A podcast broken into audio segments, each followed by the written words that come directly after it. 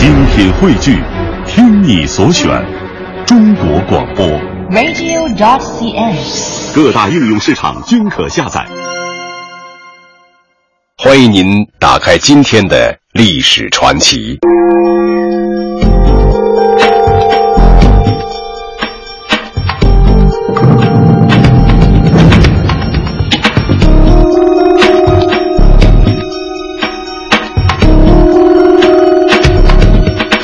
看过电影《巴黎圣母院》的观众一定记得开头的一个生动场面：中世纪法国巴黎的格雷夫广场上人流如潮，在广场的石头地上燃烧着一大堆木柴，一些衣着褴褛的人紧凑在火堆旁取暖。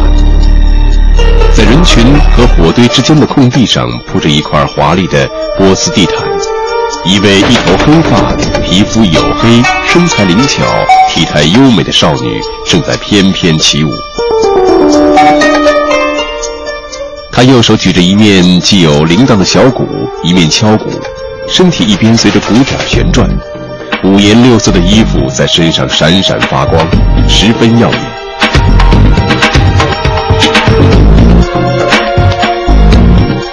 她就是电影中的女主角吉普赛女郎艾斯米拉达。今天的历史传奇为您讲述流浪的民族吉普赛人。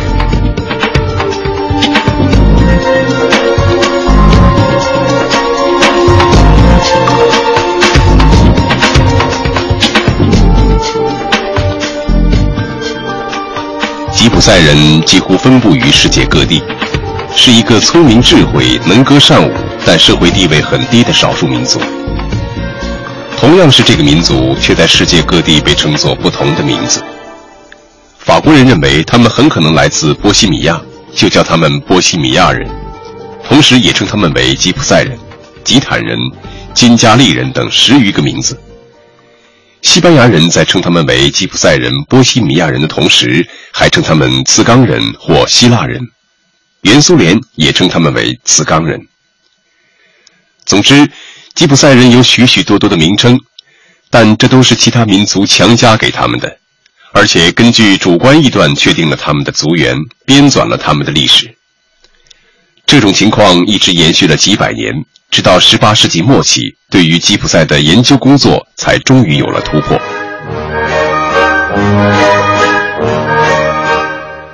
各国学者在对吉普赛人的起源进行研究、推测和探讨了几百年之后，终于考证出吉普赛人的发源地是印度。做出这一杰出贡献的是两位德国学者鲁迪格和格雷尔曼，以及英国学者雅各布·布莱恩。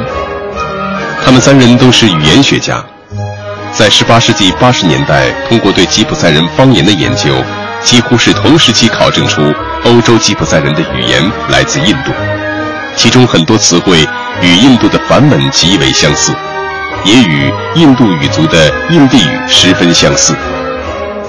为了进一步论证吉普赛人起源于印度，必须对这一古老民族的社会制度、文化和习俗进行研究。在古代的印度有一个分布很广、众所周知的民族——多姆族。在公元四世纪的时候，这个民族以及他们的古老文化和异于常人的特殊习俗已经引起人们的注意。多姆族多是音乐爱好者和占卜者。关于这一点，公元六世纪用梵文写的一篇天文学的论文中曾经提到过他们，并称其为甘达尔瓦，即爱好音乐者。多姆人能歌善舞。其中部分人并以此为职业来维持生计。据英国考古学家、探险家奥雷尔斯坦考证，部分多姆族的人靠卖艺为生，其中佼佼者甚至得到国王的恩宠，可以出入宫闱。但这种情况是罕见的，多数情况下，多姆人为印度其他各族人所蔑视。他们没有固定的职业，除了作为表演者行走江湖之外，多数人被人雇佣从事较低贱的职业。如更夫、清道夫、刑场衙役以及工匠等等。尽管多姆人多才多艺，并善于维持生计，但是当地各民族普遍看不起他们，禁止与他们通婚。多姆人在历史上往往同冶炼和制造金属器皿联系在一起，这一技艺传给了他们的后裔吉普赛人。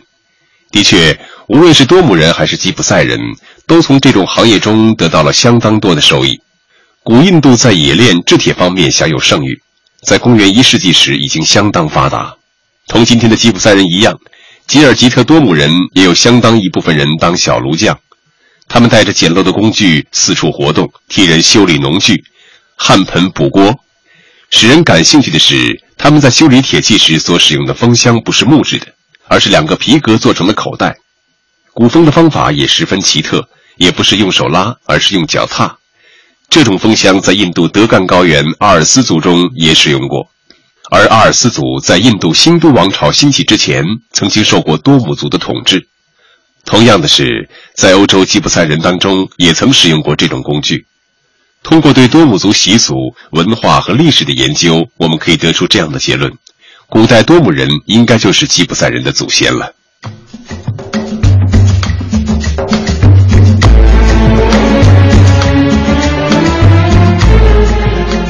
吉普赛人的迁徙和流浪始于公元十世纪以后，由于长久的战乱，使多姆人大规模的向外迁徙，一部分人在印度境内流浪，一部分人则向境外迁徙。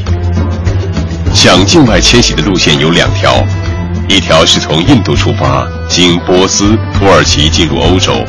他们首先到达希腊，然后转到罗马尼亚、匈牙利、波西米亚、德国。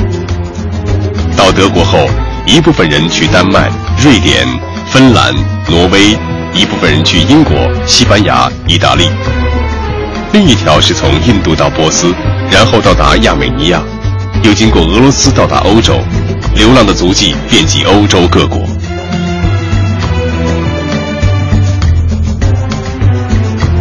吉普赛人的足迹遍及欧洲、亚洲、美洲、北非和澳洲各国。但自从第二次世界大战以后，巴尔干成为全世界吉普赛人最为集中的地区。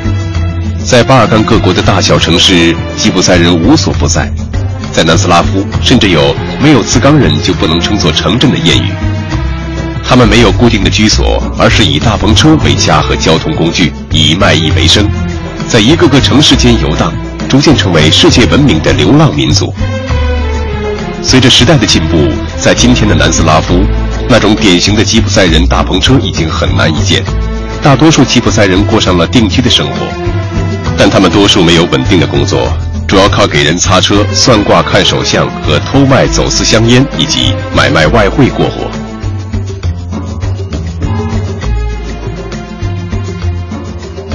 在公元十二世纪左右，迫于战乱和灾荒，吉普赛人中最初的一支成群结队的离开印度向外迁徙，到达波斯，也就是现今伊朗和土耳其南部的边界一带以后，便停留下来。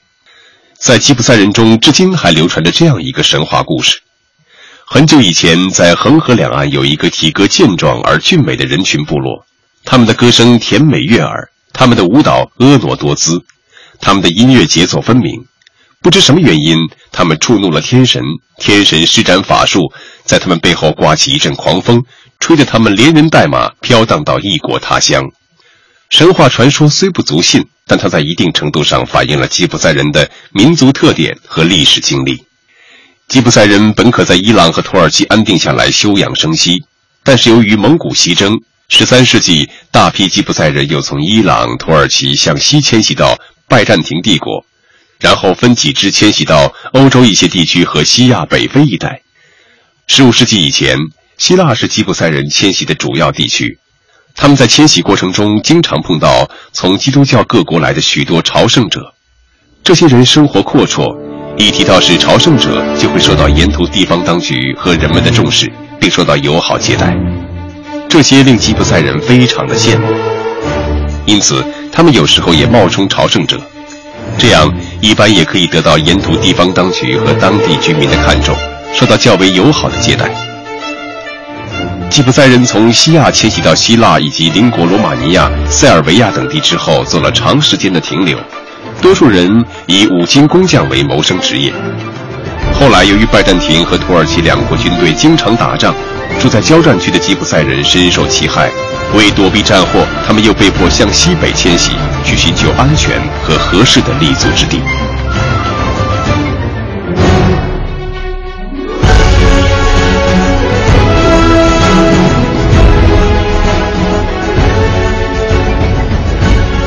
1418年，大批从罗马尼亚和塞尔维亚迁出的吉普赛人途经匈牙利和德意志各邦国时，得到了当时德国皇帝西吉斯孟德的同情和帮助，使他们行动起来较为方便。他们有些人再向南迁徙，到了法兰克福，然后进入瑞士。1419年，他们继续迁徙，越过今天的瑞士与法国的边界，来到法国东部地区。三年以后，在德国的其他几批吉普赛人流动到北海沿岸地区。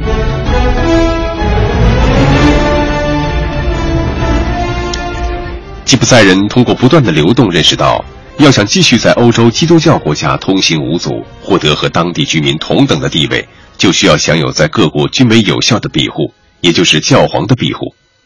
当时在基督教国家里，教皇的权力至高无上。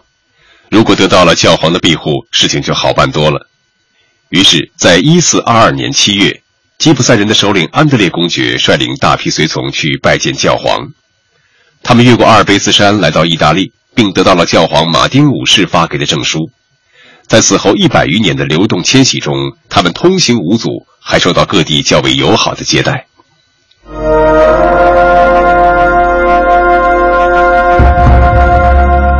故宫博物院参观，以记者的身份探索历史的真相。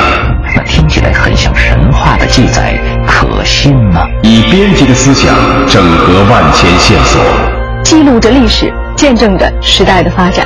我们可以找到答案。以主持的态度向你倾诉你所不知道的万千世界。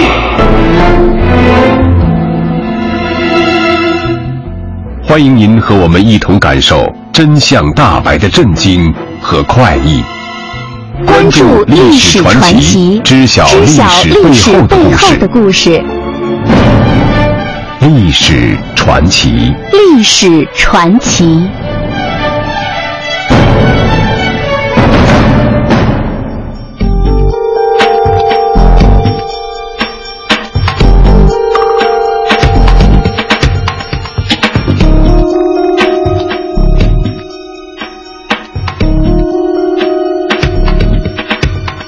一四二七年八月，另一批向西流动的吉普赛人首次出现在英国人占领下的巴黎的大门口。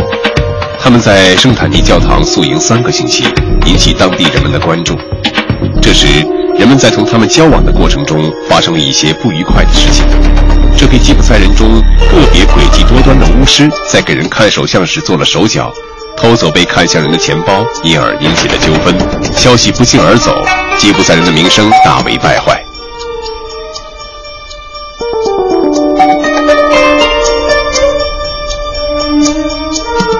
于是他们只好继续上路，向巴黎的西面方向进发。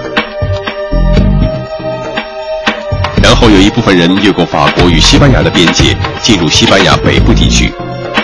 他们声称是前往圣地亚哥、孔波斯特拉朝圣，然后又穿过卡斯提来到安达卢西亚。此间，西班牙的邻国葡萄牙也有吉普赛人到过。几乎与此同时，还有一批吉普赛人踏上了苏格兰和英格兰的土地。但没有受到吉普赛人在西班牙那样的礼遇，相反还发生了矛盾。在这种情况下，一些新到的吉普赛人便于1505年从苏格兰出发，乘船来到北欧的丹麦，受到了国王的款待。这样，他们便停留了下来。1512年9月，其中一些吉普赛人又从丹麦越海进入瑞典的斯德哥尔摩。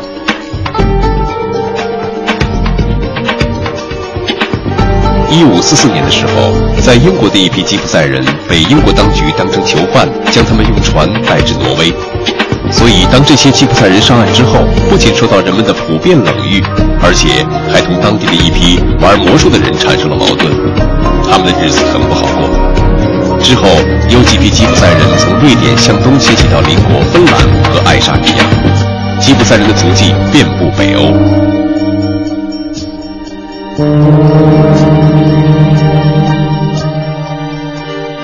在同一时期，波兰王国和立陶宛公国也分别接待了从匈牙利以及德国来的吉普赛人。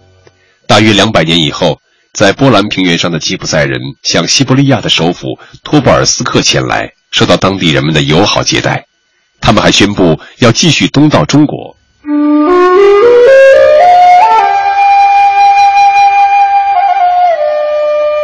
虽然这一批吉普赛人最终未能到达中国，但中国还是有吉普赛人的。他们是在元代从波斯迁徙来。据学者考证，在甘肃省永登县薛家湾有一些以算卦为业、四处流浪的人，他们就是吉普赛人。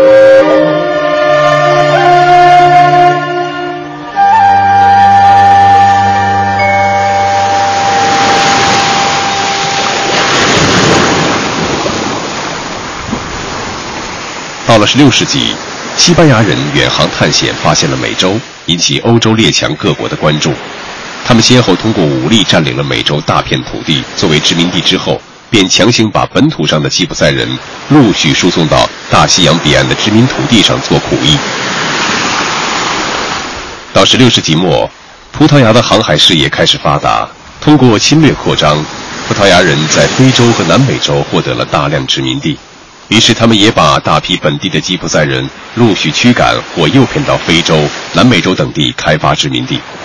欧洲殖民者这种诱骗吉普赛人开发殖民地的活动，到了19世纪还仍然在进行。因此，吉普赛人的足迹遍布世界各地。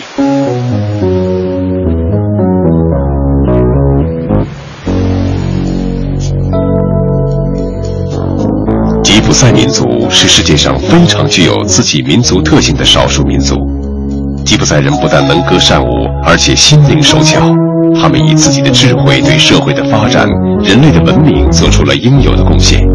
吉普赛人一般不是农桑，男人以贩卖家畜、驯兽、捕锅、修理器具和充当乐师等为职业；妇女以编织、卜卦、卖药、卖艺等谋生。他们所做的工作是社会上不可缺少的，理应受到人们的尊重。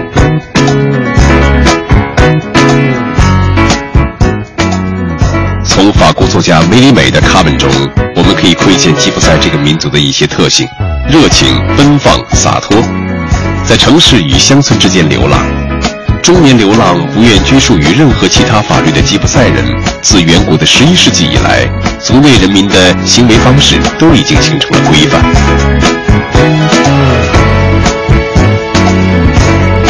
即使在今天，仍有百分之九十五的吉普赛人虽然定居在十七的房子里，却依然谨守祖先的传统，共同而紧密地生活在以地毯装饰的狭小空间，就如同过去在敞篷马车里的生活一样。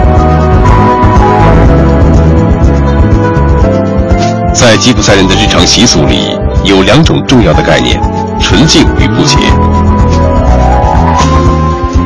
例如，一个女人的裙角不小心扫过一个男人饭碗的周围，那么这碗食物势必要倒掉。在他们中年流浪的敞篷车里，永远备有三桶水，其一是清洗食物之用，其二是洗脸用，其三是洗脚用。如果有人不小心搞错，就会受到惩罚。吉普赛人自由法庭，监狱是不存在的。刑罚可以将一个人刺死，却不能够剥夺一个人的自由。严重的被定为不洁的罪犯，将会被排除于部族之外。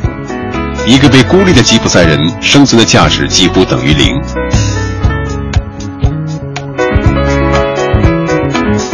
算命占卜是吉普赛人，尤其是吉普赛妇女的一项传统职业。如今，那种传统的拿着神秘的水晶球算命的吉普赛人已经非常少见了。大多数算命者是用特殊的吉普赛算命扑克牌来给人占卜的。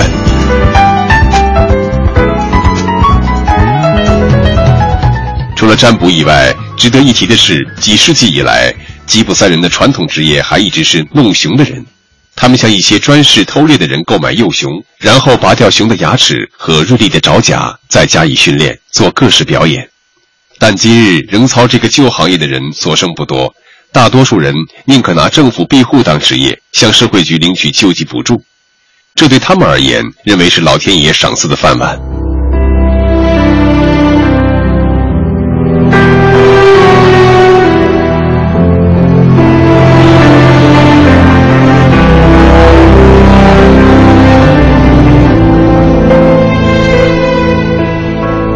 吉普赛人的语言和文化在欧洲已经超过五百年历史。尽管如此，今天在很多地方，比如在法国的大不列颠省，吉普赛人仍然被视为外来之民，随时可能被警察拘留。而相关风俗以及耕地的法令，也对他们产生越来越不利的限制。欧洲人总希望吉普赛人他们定居下来，有正常的职业，定期缴所得税，把小孩送进学校受教育。然而，吉普赛人却不这么想。他们要继续活得像一个吉普赛人，那就是到处流浪。